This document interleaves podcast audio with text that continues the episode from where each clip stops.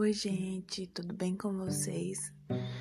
Esse é o meu primeiro podcast e eu queria compartilhar algumas reflexões, algumas coisas que eu ando pensando. Talvez você também pense sobre isso, né? Aí a gente pensa junto, compartilha. Você daí, eu daqui. E nesse primeiro episódio eu queria falar sobre tempo, sobre comparação. São essas duas coisas, né? E não sei se você já pensou sobre isso, se você tem pensado, mas você já se comparou com alguém da sua idade? Você olha para a pessoa e fica pensando, poxa, aquela pessoa tem a minha idade e já conquistou tanta coisa, e eu tenho tal idade e tô aqui parado. Parece que eu só faço retroceder, parece que eu tô estagnado, parece que eu não avanço. E o que eu quero dizer é que pare de se comparar, né? Às vezes a gente foca tanto no jardim do outro e acaba esquecendo do nosso jardim. E relacionado a isso é o tempo. Cada pessoa é de um jeito e cada coisa acontece no tempo certo né? Cada coisa acontece no tempo que é para acontecer. Cada tempo traz aprendizados, traz lições e comparar só nos faz mal.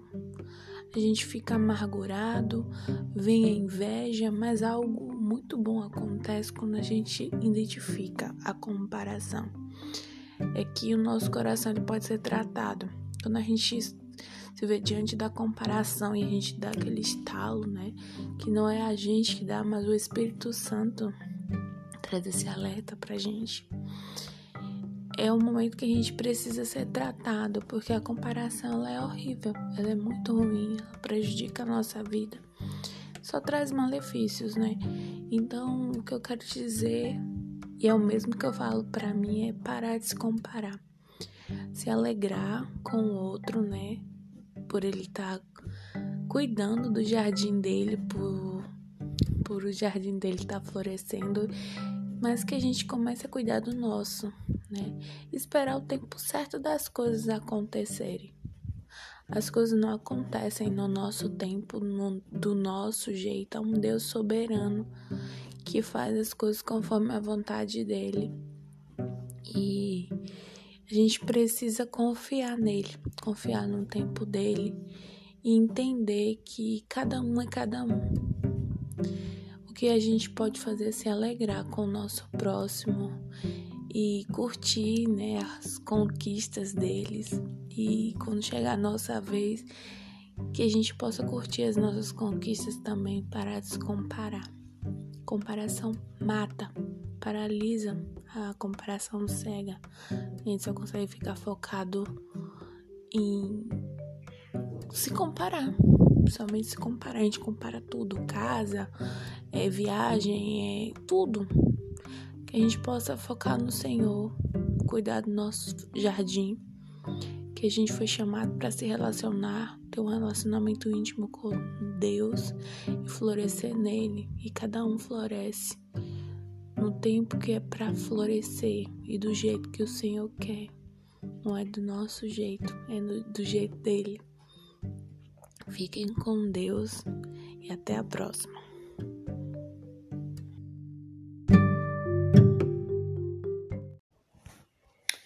Oi, gente, tudo bem com vocês? Muito bem-vindos a mais um episódio do Florescendo. No episódio de hoje, quero falar com você sobre algo bem legal.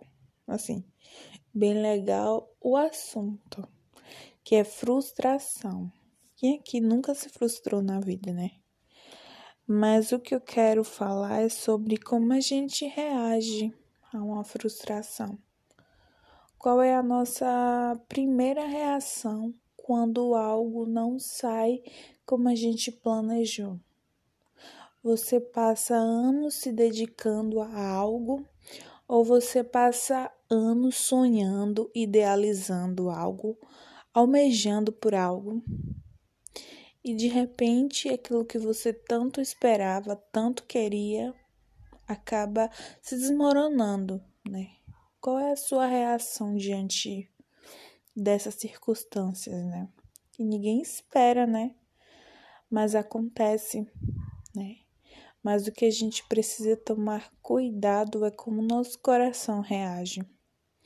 Eu, quando algo não dá certo para mim, algo que eu sonho muito, algo que eu quero muito, eu fico bem chateada, né? Bem retada, né? De início, essa é a minha reação. Isso não é bom, né? Isso é ruim, porque nós precisamos ter consciência de que as coisas não estão no nosso controle. Claro que é super normal a gente sonhar, a gente se programar, fazer planos, ter metas, né? Na vida é super normal. Mas o que a gente precisa ter no nosso coração é que às vezes as coisas não vão dar certo. Não vão dar certo assim, não vai acontecer do jeito que a gente esperava, porque querendo ou não, nós não estamos no controle da situação, seja ela pequena ou grande. Pode acontecer de dar certo? Pode, mas pode acontecer de não dar certo. E aí ficamos o quê? Frustrados. Mas para onde a gente vai quando a gente fica frustrado? O que é que a gente faz quando a gente fica frustrado? O que é que você faz quando você planeja algo, almeja, dá o seu sangue por aquilo, né? E de repente tudo aquilo vai por água abaixo, tudo sai como você não estava esperando. Como você reage? A primeira coisa que eu falo para mim também é em oração ao Senhor, ser sincero com Ele, sabe? Porque Ele está no controle de tudo e ele sabe o que faz. Algumas coisas que acontecem que não dão certo na nossa vida, a gente não entende no início. Mas lá na frente a gente vai entender. Então a gente precisa em oração, conversar com o nosso Pai. Talvez ele não vai nos dar uma resposta, ou possa ser que ele nos dê uma resposta, mas que a gente não vai gostar muito. Mas precisamos derramar sobre ele esse sentimento de frustração, sabe? Não brigar com Deus, mas conversar com nosso Pai, falar como nosso coração se encontra diante dessa circunstância. Ser sincero realmente com Ele, porque o Senhor ele conhece nosso coração. E confiar diante do quando a gente começa a orar, logo de início é aquele desespero, aquela angústia, mas no decorrer a gente percebe que o nosso coração ele vai recebendo um bálsamo, ele vai ficando mais tranquilo, apesar da gente ainda continuar chorando, continuar triste porque aquilo que a gente tanto queria não aconteceu, a gente fica mais tranquilo porque o Espírito Santo ele começa a acalmar nosso coração e com o passar do tempo, dos dias ou até dos anos, a gente vai entender o porquê que aquilo não deu certo. Possa ser que algo muito melhor aconteça, mas possa ser que nada aconteça, mas o controle da situação continua nas mãos do Senhor. O que eu quero dizer através dessa reflexão dessa semana é que diante de uma frustração se derrame, se derrame nos pés do Senhor, converse com o seu Pai, porque Ele conhece, Ele nos conhece e Ele sabe o que é melhor para a gente e Ele tem um propósito em cada situação. Ele tem um propósito em cada sim, Ele tem um propósito em cada não, e quando algo não dá certo, Ele sabe o que faz. De início a gente não vai entender, a gente fica muito chateado muito chateado, muito irritado, vai ficar meio birrento, igual aquelas crianças quando quer uma coisa, sabe? Quando quer uma coisa e não recebe. Vai acontecer isso, mas isso também quer dizer que precisamos amadurecer para receber até o, o não de Deus. Precisamos ser maduros para receber o não de Deus. Então eu peço que você reflita sobre isso.